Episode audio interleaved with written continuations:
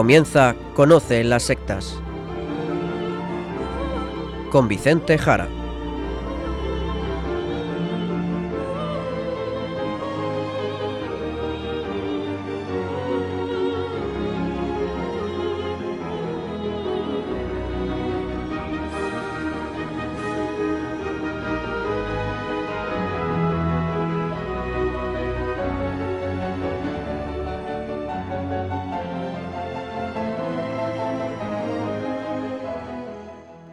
Buenas tardes, queridos amigos de Radio María. En estos instantes empezamos Conoce las sectas, el programa de sectarismo de Radio María España, dirigido y realizado por la RIES, la Red Iberoamericana de Estudio de las Sectas. Como suele ser habitual, quien les habla y encargado por la propia RIES para su dirección, Vicente Jara. Y también pasamos a saludar junto a mí Izaskun Tapia Maiza. Izaskun, ¿qué tal? ¿Cómo estamos? Muy buenas tardes a todos, pues estoy muy bien, gracias a Dios. Pues corriendo como siempre nos vamos al sumario del programa de hoy.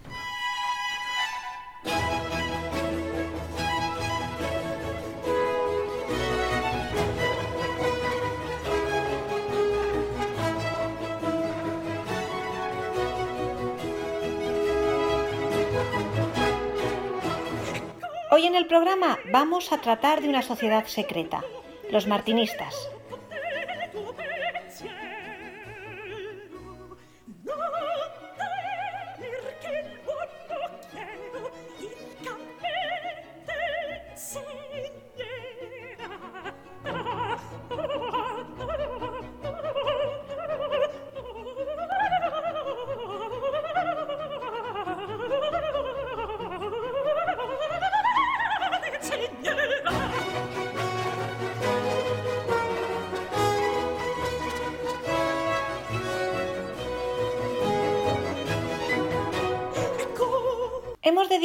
Varios programas a las sociedades secretas, su surgimiento y razones de aparición, en especial centrándonos en la masonería y en los rosacruces.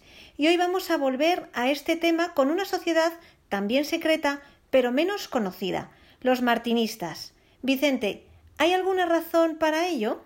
Pues claro que sí, siempre hay una razón. Queremos avanzar en esta temática de sociedades secretas y hoy lo que queremos indicarles, mostrarles, es que a pesar de que alguna de estas sociedades esotéricas secretas de iniciación surgidas al calor de la Revolución Francesa, algunas de ellas antes, otras durante y otras posteriormente, pero todas ellas influidas por ese momento histórico de fuerte lucha contra la Iglesia, en especial contra la Iglesia católica y contra la monarquía, por lo tanto de fuerte influencia protestante, antimonárquica, republicana y de tendencia antropocéntrica, atea incluso, pues podemos también encontrar sociedades secretas que ante ese ambiente quisieron sin embargo perpetuar elementos monárquicos y religiosos.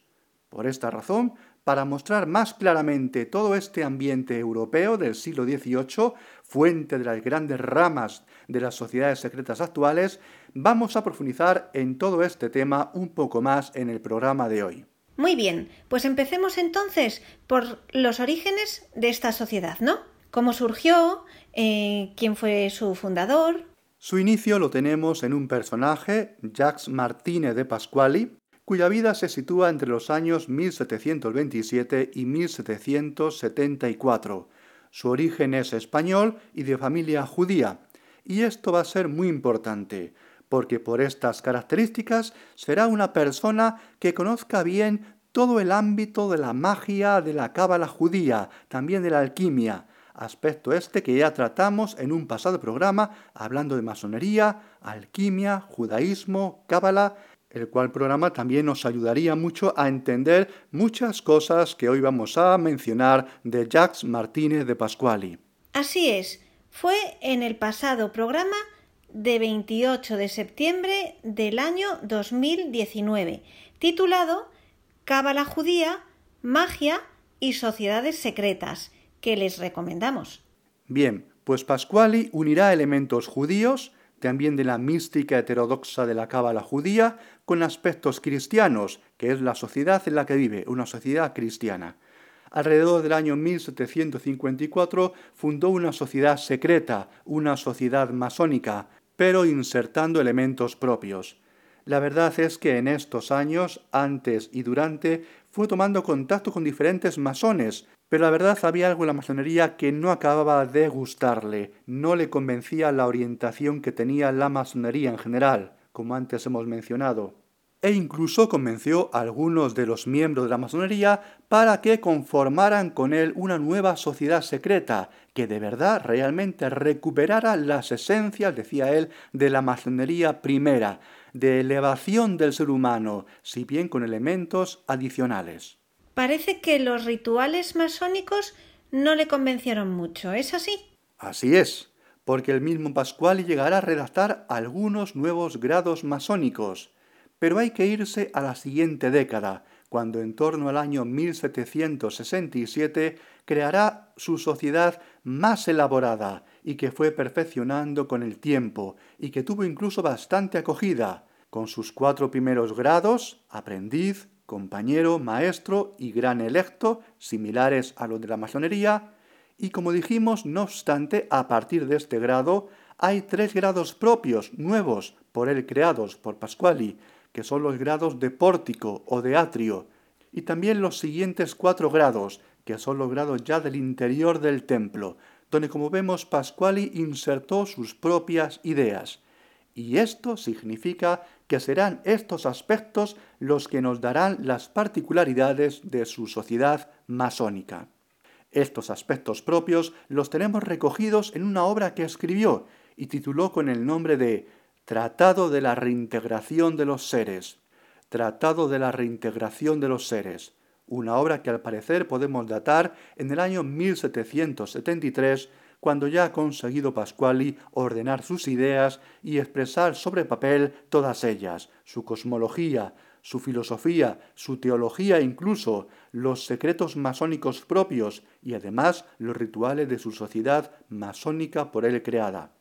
Por lo tanto, hay una serie de años de cambios, de reestructuraciones, de ir dando forma a esta sociedad esotérica, la verdad es que esta sociedad secreta se extendió muchísimo, muchísimo por toda Francia y también por el resto de Europa. Es la llamada Sociedad de los Caballeros de Elus Coens, o bien Orden de los Caballeros Masones de Sacerdotes Elegidos del Universo.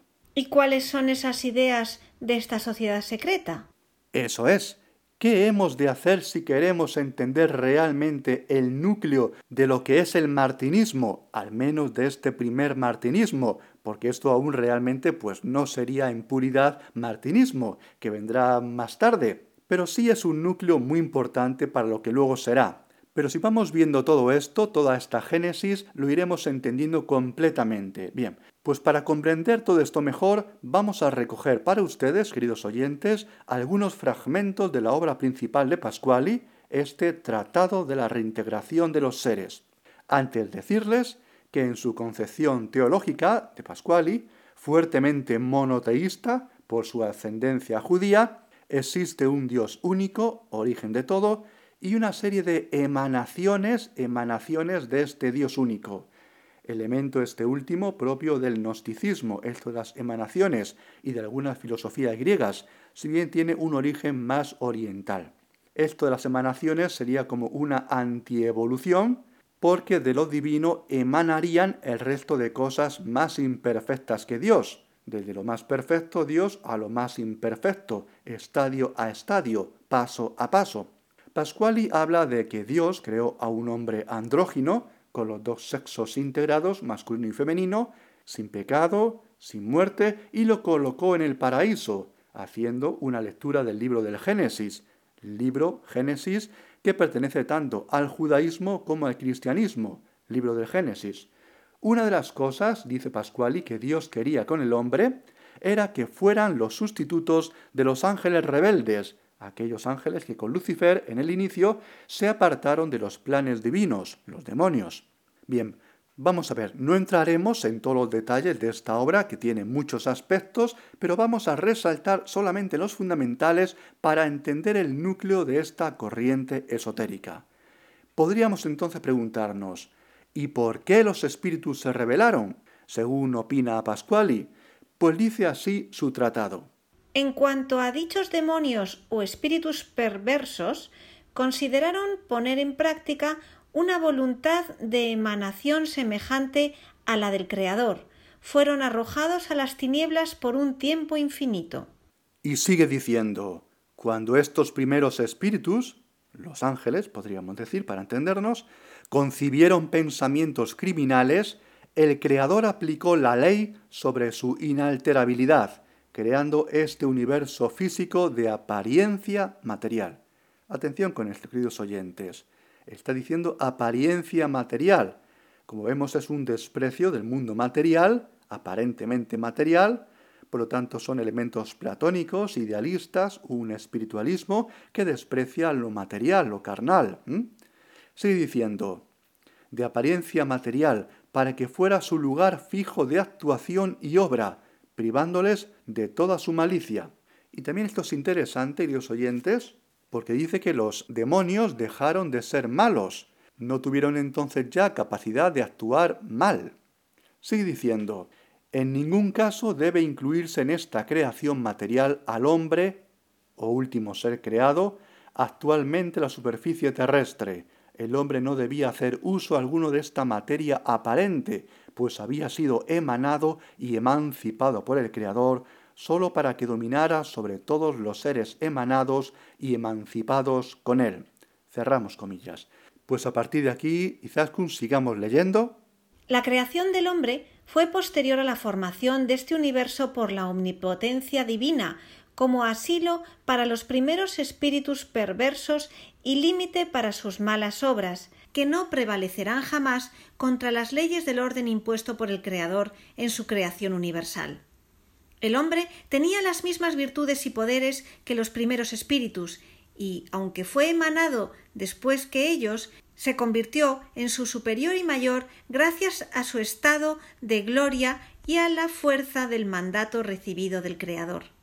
Conocía perfectamente, estando en el paraíso, la necesidad de la creación universal, conocía también la utilidad y santidad de su propia emanación espiritual, así como la forma gloriosa de la que había sido revestido para actuar según su voluntad sobre formas corporales activas y pasivas.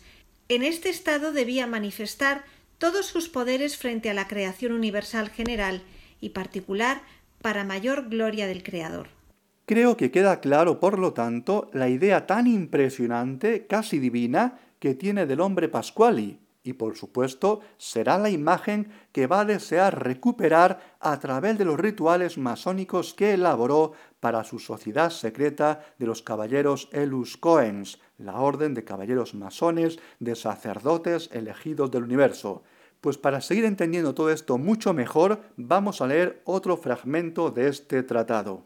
Adán, en su primer estado de gloria, fue el verdadero émulo del Creador como espíritu puro, leía abiertamente los pensamientos y actuaciones divinas. El Creador le hizo discernir los tres principios que componían el universo. Para ello le dijo Ordena a todos los animales activos y pasivos y te obedecerán.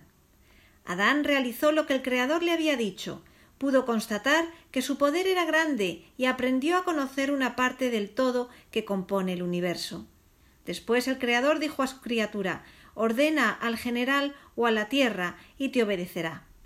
Adán lo hizo y pudo darse cuenta que su poder era grande y llegó a entender el segundo todo que compone el universo.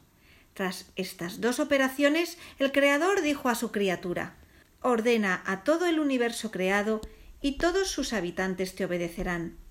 Adán volvió a poner en práctica la palabra del Padre Eterno, y gracias a esta tercera operación aprendió a reconocer la creación universal. Adán, habiendo actuado y manifestado su voluntad según deseaba su Creador, recibió el nombre augusto de hombre Dios en la tierra universal, pues su descendencia debía ser divina, no carnal. Es importante señalar que en la primera operación Adán recibió la ley, en la segunda el precepto y en la tercera el mandato. Gracias a estos tres tipos de operaciones vemos claramente los límites de los poderes, virtudes y fuerzas que el Creador otorgó a su criatura, así como aquellos prescritos a los primeros espíritus perversos. El Creador, viendo a su criatura satisfecha con estas virtudes, fuerzas y poderes innatos que podía utilizar a voluntad, la dejó a su libre albedrío, emancipándola con esta libertad de la inmensidad divina, de modo que gozase de manera particular y personal en el presente y en el futuro, durante una eternidad inalterable, siempre y cuando se comportase según la voluntad del Creador. Seguidamente, según esta hora de Pascuali, Adán se sintió maravillado de su poder y en este momento de perplejidad, atisbado Adán por los demonios, estos le insinuaron que ya que era tan perfecto, le dijeron Actúa según tu propia voluntad innata y obra como ser libre, bien sobre la divinidad, bien sobre toda la creación universal sometida a tu mandato. Así te convencerás de que tu omnipotencia no difiere en nada de la del Creador. Y lo que hizo Adán, ni más ni menos, fue cometer la misma infracción que aquellos primeros seres espirituales angélicos, emanar seres por sí mismo, es decir, crear seres como Dios. En todos estos aspectos de emanación, en el tratado y referencias, y así también se encuentran en los rituales, incluso con elementos mágicos, geométricos, típicamente de la cábala judía. Pues sigamos leyendo. Los espíritus demoníacos le dijeron a Adán Adán, en ti está innata la palabra de todo tipo de creación.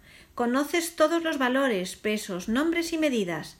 ¿Por qué no utilizas tu poder de creación divina? Sabemos que todo ser creado estará sometido a ti. Crea, pues, criaturas, ya que eres creador. Adán, lleno del malsano orgullo, trazó seis circunferencias similares a las del Creador, es decir, llevó a la práctica los seis pensamientos espirituales que tenía en su poder para satisfacer su voluntad creadora. Realizó su actuación criminal en presencia del espíritu seductor. Esperaba obtener el mismo resultado que el Creador eterno, pero el espíritu maligno y él quedaron enormemente sorprendidos al ver el fruto de su operación, una forma tenebrosa y completamente diferente a la suya, en vez de la forma gloriosa que esperaban. En efecto, creó una forma simplemente material, en vez de pura y gloriosa como estaba en su poder. Supo que había creado su propia prisión, donde él y sus descendientes quedarían confinados en las tinieblas y la privación espiritual divina hasta el final de los siglos. Esta privación consiste en la transformación de forma gloriosa en forma material y pasiva. El Creador se enfureció con el hombre por deshonrarse con una creación tan impura. Cabría preguntarse qué logró Adán con la forma material que creó. Sólo que de él naciese una estirpe de hombres, pues al crear esta forma pasiva material degradó su propia forma impasible, de la que debían emanar formas gloriosas como la suya, para ser morada de los menores, seres como él, espirituales enviados por el Creador. Esta descendencia de Dios habría sido ilimitada e infinita. La obra espiritual del primer menor habría sido la del Creador. Estas dos voluntades de creación habrían sido una sola en dos sustancias. Así el hombre pasó a habitar la tierra, como el resto de los animales, pues antes de su crimen reinaba sobre esta misma tierra como hombre Dios, sin mezclarse con ella ni con sus habitantes. Bien, pues entendido mejor, pienso yo, el fondo teológico y antropológico, la ideología que subyace en este autor, vamos a irnos a otro personaje que podemos llamar su sucesor, el sucesor de Pasquali. Luis Claude de Saint-Martin, pero eso será en unos instantes. Hoy vamos a escuchar melodías compuestas por Jiruma. Es un joven compositor y pianista coreano con formación británica y fama internacional. Comenzamos con Rivers Flows in You.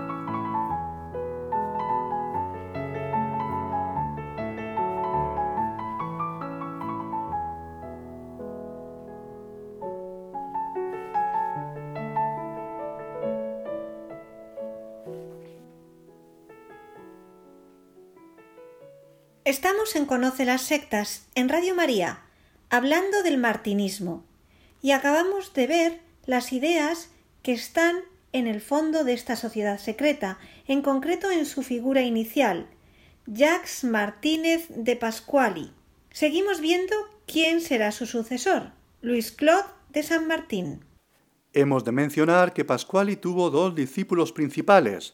El primero es un tal Luis Claude de Saint Martin, noble de cuna, el cual sin encontrar satisfacción alguna en nada, ni tampoco en el modo como orientar su vida, conoció a un miembro de la sociedad secreta creada por Pasquali, la orden esotérica de los Elus Cohen, fundada por Pasquali en el sur francés, en Burdeos, en el 1769. En estos momentos, Saint Martin tenía 25 años de edad, y sin abandonar esta estructura, llevado por su interés en este tipo de secretos, también entrará a formar parte de la Orden Secreta de la Rosa Cruz. Llegó a ser secretario personal de Pasquali y surgió entre ambos una amistad profunda y reconocimiento mutuo, de maestro a discípulo, podríamos decir, e incluso de maestro a sucesor. Y así podemos denominarle sucesor, porque hemos de decir que Luis Claude de Saint-Martin será quien dará la forma clásica y finalizada de lo que ya será el martinismo, que inaugurara Jacques Martínez de Pasquali. San Martín es quien en la literatura martinista se denomina el filósofo desconocido, porque era como firmaba anónimamente sus obras.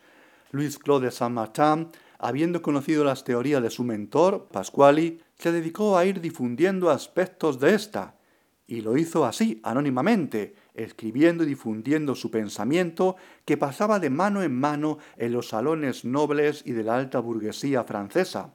La pretensión de Louis Claude era que las personas salieran de su mediocridad y recuperaran su lugar en el universo, el lugar perdido, como hemos mencionado antes al tratar extensamente de la obra de Pasquali. Es así como algunas personas, deseosas de alcanzar ese estadio de nuevo ser, ese nuevo hombre, acudieron a él, una vez que se mostró San Martín públicamente, indicándoles que si querían alcanzar ese estado perfecto perdido, deberían de seguir una serie de rituales y acciones, un proceso iniciático. Ocurrirá que muy pronto, en el año 1772, tres años solamente después de haber sido iniciado Louis Claude en los Elus Cohen, morirá Pasquali, lo que llevó a que muchos abandonaran esta sociedad secreta. Algunos incluso entraron en otras sociedades secretas, como la masonería, o en escuelas templarias, sociedades secretas que decían mantener los secretos perdidos del temple. Louis Claude, en cambio, siguió buscando cómo perfeccionar los conocimientos que había adquirido de su mentor Pasquali, y entró en contacto con las obras de un heterodoxo, Jacob Böhm, un esotérico alemán del siglo XVI y XVII con ideas neoplatónicas, alquímicas, cabalísticas y cierto misticismo, y además una de las influencias de la teosofía posterior. Jacob Böhm será como su segundo padre espiritual tras el primero, Pasquali.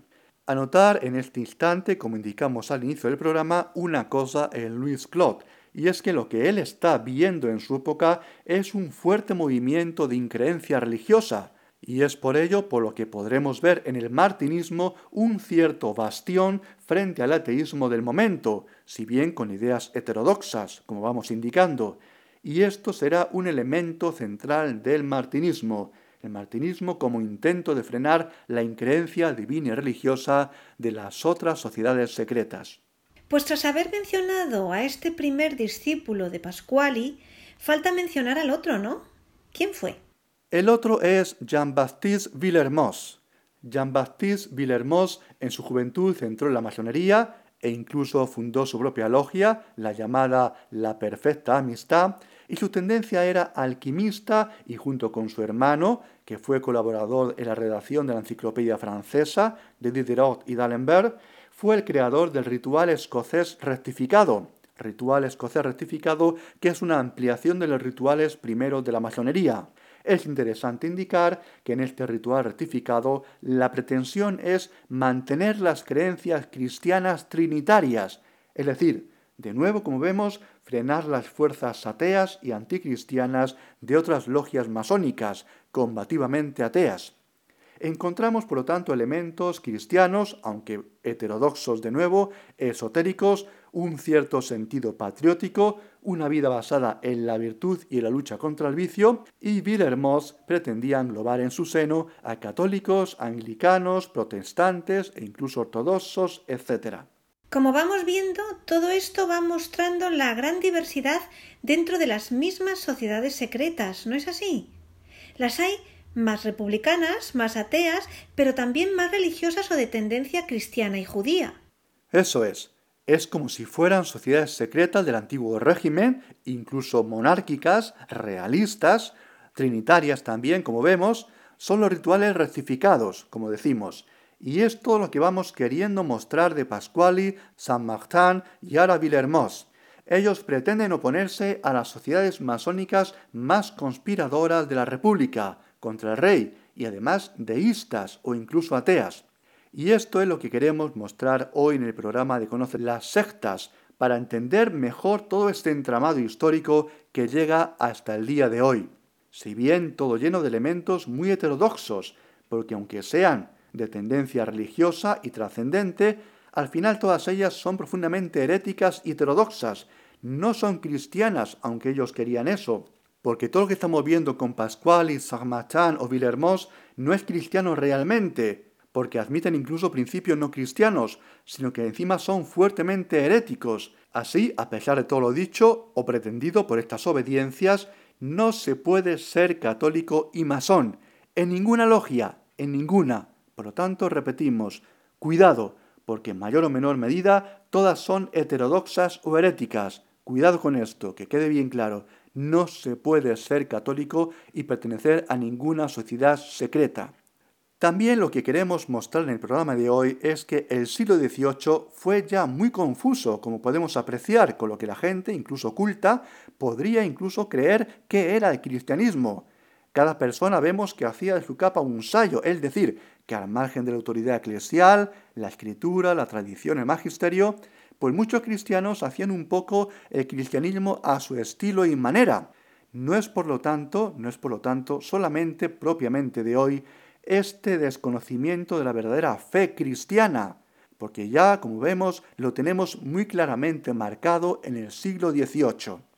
Con todo esto dicho, mencionar que Luis Claude de Saint-Martin abogaba, pretendía incluso la unidad de todas las religiones en una religión puramente humana, ciudadana, virtuosa, cívica, una unidad de las religiones en la única religión, que diera culto a la causa o principio del que emanaba toda la realidad, una especie de demiurgo o de Dios que ya no es ni Padre ni Creador, que en definitiva no es el Dios Padre del Dios Hijo Jesucristo, para nada.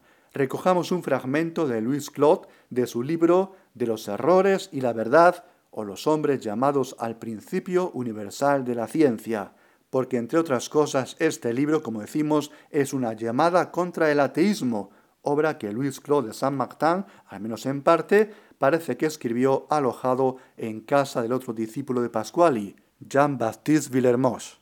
No solamente yo mantengo la necesidad de un culto, sino que hago ver además claramente la necesidad de un solo culto, porque es un solo jefe o una sola causa que debe dirigirla. El culto que será dirigido por esta causa activa e inteligente será necesariamente justo y bueno. Nosotros podemos ver lo poco de confianza que merecen aquellos que pretenden probar una religión por la moral, porque la moral, aunque siendo uno de los primeros deberes del hombre actual, no ha sido siempre enseñada por los maestros bastante esclarecidos para aplicarla ella casi siempre ha sido limitada al sensible corporal y por lo tanto ella ha debido variar según los lugares y según los diferentes hábitos en los cuales el hombre habrá hecho consistir su virtud. Además, esta moral, no siendo jamás más que el accesorio de la religión, incluso cuando ella es la más perfeccionada, quererla emplear para probar es anunciar a la fe y que no se conoce por las verdaderas pruebas y hay necesariamente quienes llevan este título. Yo no creo inútil no más de hacer observar que es por eso, que pecan las doctrinas modernas, que reducen todas las leyes del hombre a la moral y toda su religión a los actos de humanidad. Como vemos, Luis Claude huye del ateísmo, pero se queda en una religión única, misteriosa, esotérica, como fuente y sostenimiento de su pensamiento martinista. Su modelo de hombre no es un hombre aislado y solo, sino un hombre espiritual, pero de espiritualidad débil, demasiado débil. La religiosidad que queda en el martinismo es demasiado efímera y demasiado generalista, que creo que no valía ya para nada ni para nadie en estos momentos. Era un espejismo, a pesar de que el martinismo dijera y sigue diciendo hoy que mantiene una base religiosa cristiano-judía. Louis Claude escribirá otras obras y al mismo tiempo tradujo al francés las obras del alemán Jacob Böhm, al mismo tiempo congregará algunos discípulos y formará la llamada Sociedad de los Íntimos. Añadir también que su modelo de hombre desarrollado o pleno, de hombre nuevo, es alguien que solo puede lograr sus objetivos sin ayuda de la divinidad, solo por sus propias obras, lo cual hay que decir es absolutamente imposible. Esto es un sinsentido. Ni los rituales martinistas ni de ningún tipo pueden sacar al hombre de su caída primera, y esto es algo que las sociedades secretas no han conseguido entender ni entonces ni ahora. Queremos ahora, queridos oyentes, mostrarles algunos aspectos propios del martinismo recogidos de la obra de Saint Martin, donde trata el tema del rey, de la realeza, para que vean el grado de monarquismo que tiene, incluso en el sentido de absolutismo real tal y como existió en Francia. Vamos a leerles el siguiente fragmento de Saint Martin. Por el auxilio de esta luz él debe poder abarcar y tratar con éxito todas las partes del gobierno, conocer evidentemente los verdaderos principios de las leyes y de la justicia, las reglas de la disciplina militar, así como esa multitud de resortes que son los móviles de la Administración. Él debe asimismo llevar sus opiniones y extender su autoridad justo hasta esas partes de la Administración que no son hoy el objeto principal en la mayor parte de los gobiernos, pero que en aquel del que hablamos, debiendo ser el más fuerte lazo, a saber, la religión y la curación de las enfermedades. En fin, incluso en las artes, sea de aprobación, sea de utilidad lo que puede llevar la marcha e iniciar el verdadero objetivo porque la llama que él es bastante afortunado de tener en la mano, esparciendo una luz universal, debe iluminar sobre todos estos objetos y hacerle ver la relación. Como podemos apreciar, tenemos una sociedad secreta, a favor de la monarquía, contraria a las ideas revolucionarias y republicanas, tan propias de la masonería, de corte antirrealista, y es por ello que queremos mostrar y afirmar, para mejor conocer este momento histórico, que había realmente muchas, muchas y diversas corrientes en las diversas sociedades secretas, algo que también existe hoy en día. Vicente, ¿y desde este punto qué fue pasando? ¿Cómo quedó todo esto del martinismo? Pues en el 1803 morirá Louis Claude de Saint-Martin y el martinismo, como ya se llamaba su escuela esotérica, pues se quedaba sin su fundador, quedando el grupo muy latente y con apenas proyección, y pasarán algo más de 80 años cuando dos ocultistas franceses van a intentar revitalizarla. Serán Gérard Encausse, conocido como Papus, y Agustín Chavossot. Estos personajes, en especial Gerard Encausse, conocido como Papus, serán fundamentales para conocer todo el desarrollo actual de la masonería y la paramasonería, las masonerías alternativas, podríamos decir. La extensa obra de Papus ha llevado a una fuerte relación con varias logias masónicas, Rosacruces, la alta magia, la cábala, la alquimia, el tarot, la orden también del amanecer dorado, la Memphis Mirraín, la teosofía, la iglesia gnóstica francesa o la Ordo Templi Orientis, entre otras. Papus pasó a ser el primer presidente del Consejo Supremo a finales del siglo XIX de la orden martinista revitalizada y logrará su expansión por multitud de países. Pero hay que decir que durante la Primera Guerra Mundial morirá Papus y muchos de sus miembros.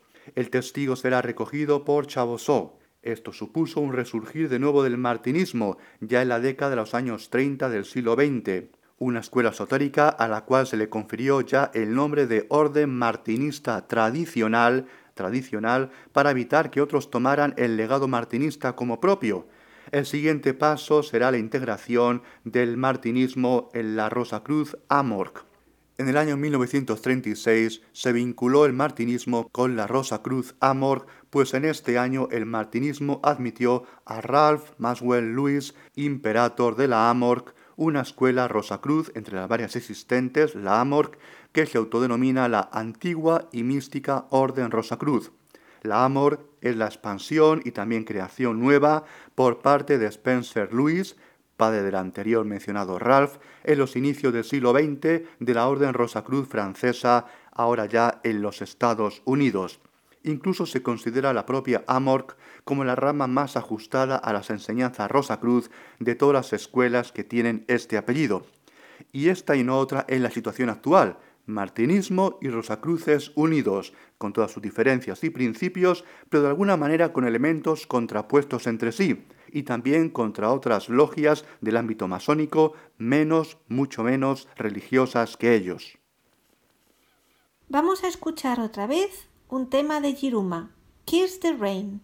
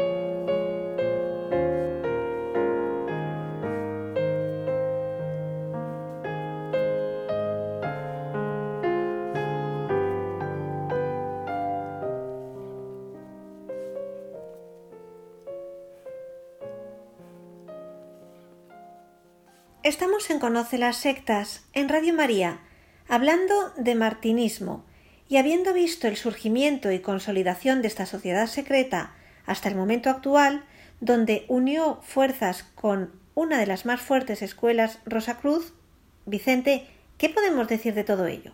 Lo que hemos querido mostrarles hoy en el programa es que en el submundo de las sociedades secretas, en sus inicios, pues tenemos multitud de elementos, cuando hablamos de masonería y de Rosacruces, aquí en Conocer las Sectas, indicamos los elementos anticatólicos, protestantes, fideístas, irracionalistas, mágicos que existen.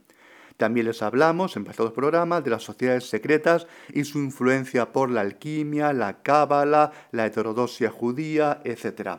Y hoy hemos querido traerles elementos monárquicos, absolutistas, incluso religiosos y trinitarios, pero también heterodoxos. Todos estos elementos son necesarios para entender mejor las corrientes subyacentes, incluso las actuales obediencias y diversas logias del mundo, todas ellas nacidas de estas que hemos mencionado. Comprender su surgimiento, su evolución y su estado actual solo es posible conociendo mejor estos orígenes y pretensiones iniciales. Eso por un lado. Pero además, para entender bien todo esto, hay que hacerse una pregunta, y esta pregunta fundamental es, pero vamos a ver, ¿cómo estaba la Iglesia en estos momentos, en estos siglos? ¿Qué ocurrió en el siglo XVII y XVIII a nivel eclesial? Bien, entre otras causas que podrían explicarnos el desastre social, el desastre ilustrado de estas ideas ilustradas y el terror que trajo la caída del antiguo régimen, sobre todo tal y como estaba planteado en Francia, con una monarquía absolutista y con total desprecio del pueblo, y la consiguiente humillación bajo el pie político del Papa y de la propia Iglesia, Entre otras causas, hay que mencionar que la Iglesia fue incapaz, incapaz la Iglesia de hacer llegar su doctrina a la gente. En parte es que la Iglesia no supo evangelizar a aquellas sociedades. Cuando uno repasa las ideas de los ilustrados, las ideas que circulaban entre muchos de estos hombres, entre muchos nobles y altoburgueses, y se puede constatar leyendo estas obras que hoy hemos querido mostrarles y leerles aquí, la verdad es que es muy llamativa la ausencia de una buena doctrina católica. Uno al final se pregunta, pero vamos a ver, ¿en qué colegios estudiaron estos nobles? ¿En qué iglesias escucharon qué sermones? Porque vamos a ver, muchos martinistas se declaraban buenos católicos e incluso practicantes. ¿Qué estaba pasando? ¿Cómo era posible entonces? Vamos a ver, vamos a ver, seamos claros. Si falla la formación, si falla la predicación, la catequesis, la formación en los colegios religiosos, en los sermones, en las homilías, y solamente se habla de valores humanos, que no se basan en nada más que en emociones muchas veces y en una solidaridad más o menos difusa, pues al final tenemos el nacedero, el nido, el nido de multitud de aberraciones ideológicas y a partir de ahí de cualquier ideología, incluso antihumana. Y esto lo muestra claramente el estudio de la masonería, como aquí hemos querido mostrarles. Las sociedades secretas nos muestran un discurso intelectualmente muy pobre, muy mediocre y sin apenas fundamento. La verdad es que una teología católica más o menos mediana hubiera desbaratado todo el edificio de estas ideas martinistas y de las demás ideas de las logias masónicas y rosacruces. Y entonces uno sigue preguntándose, ¿dónde estaban los teólogos? Por ejemplo, los dominicos, orden religiosa en especial dada a la teología. ¿Dónde estaban en aquellos años, en aquellos siglos, para oponerse de manera contundente y difundida a todas las ideas de estos autores? Pues hay que decir que no hubo, no hubo una oposición intelectual por parte de la Iglesia, por parte de las grandes órdenes religiosas, intelectuales y teológicas. No hubo, así hay que decirlo. Por ejemplo, los dominicos de estos siglos estaban a otras cosas, vivían anclados a discusiones de 200 años atrás, perdiendo el tiempo muchos de ellos alejados de la realidad. Una pena, y así hay que decirlo.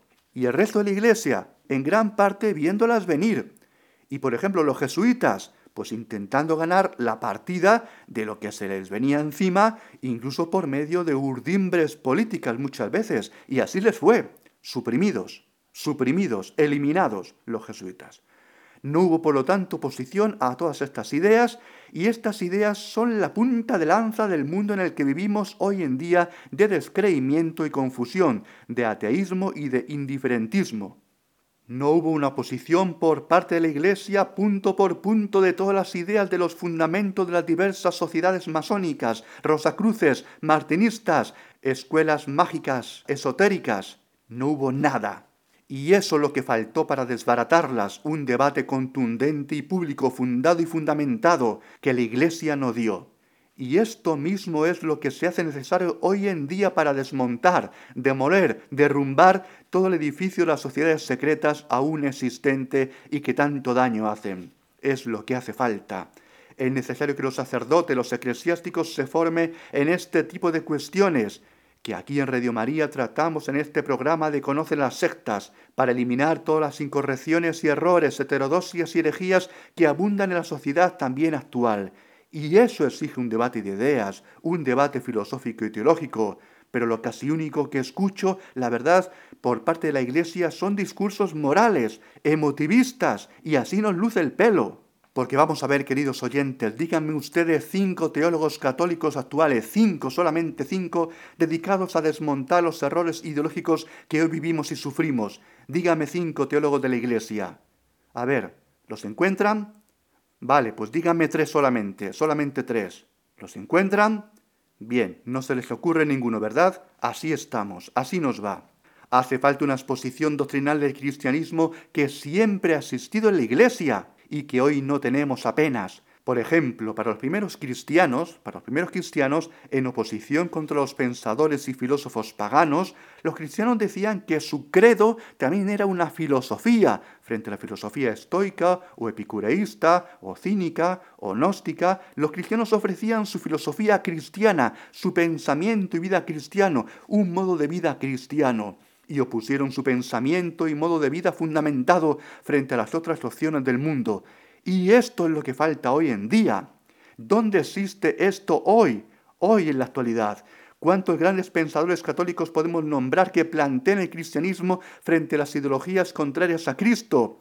Que lo prediquen a la gente. Nada, nada de esto existe. Silencio, mudos, y en todo caso muchas veces por parte de la Iglesia asumiendo las ideas de los contrarios, muchas veces pienso yo por cobardía y por pastelear para no desentonar con el mundo, así estamos y así nos va, y peor que nos va a ir, ya les aviso yo, si no cambiamos. Para terminar el programa y meditar sobre lo tratado, vamos a tener de fondo el tema Love Me, también del compositor coreano Jiruma.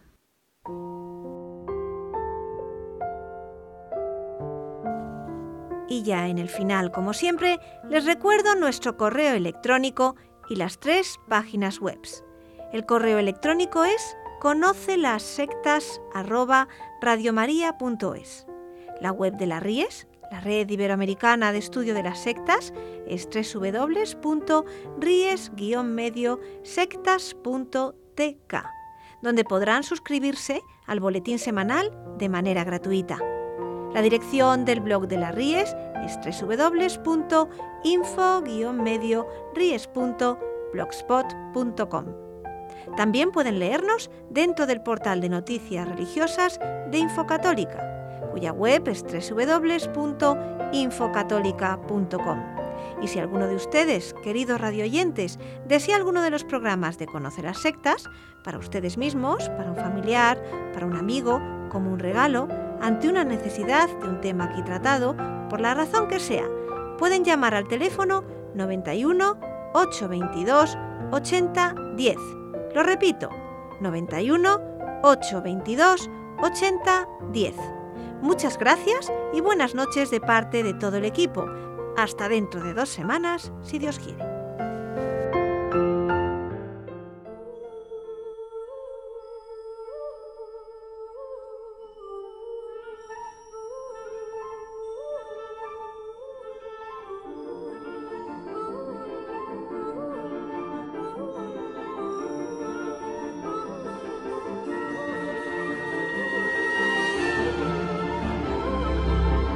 Han escuchado Conoce las sectas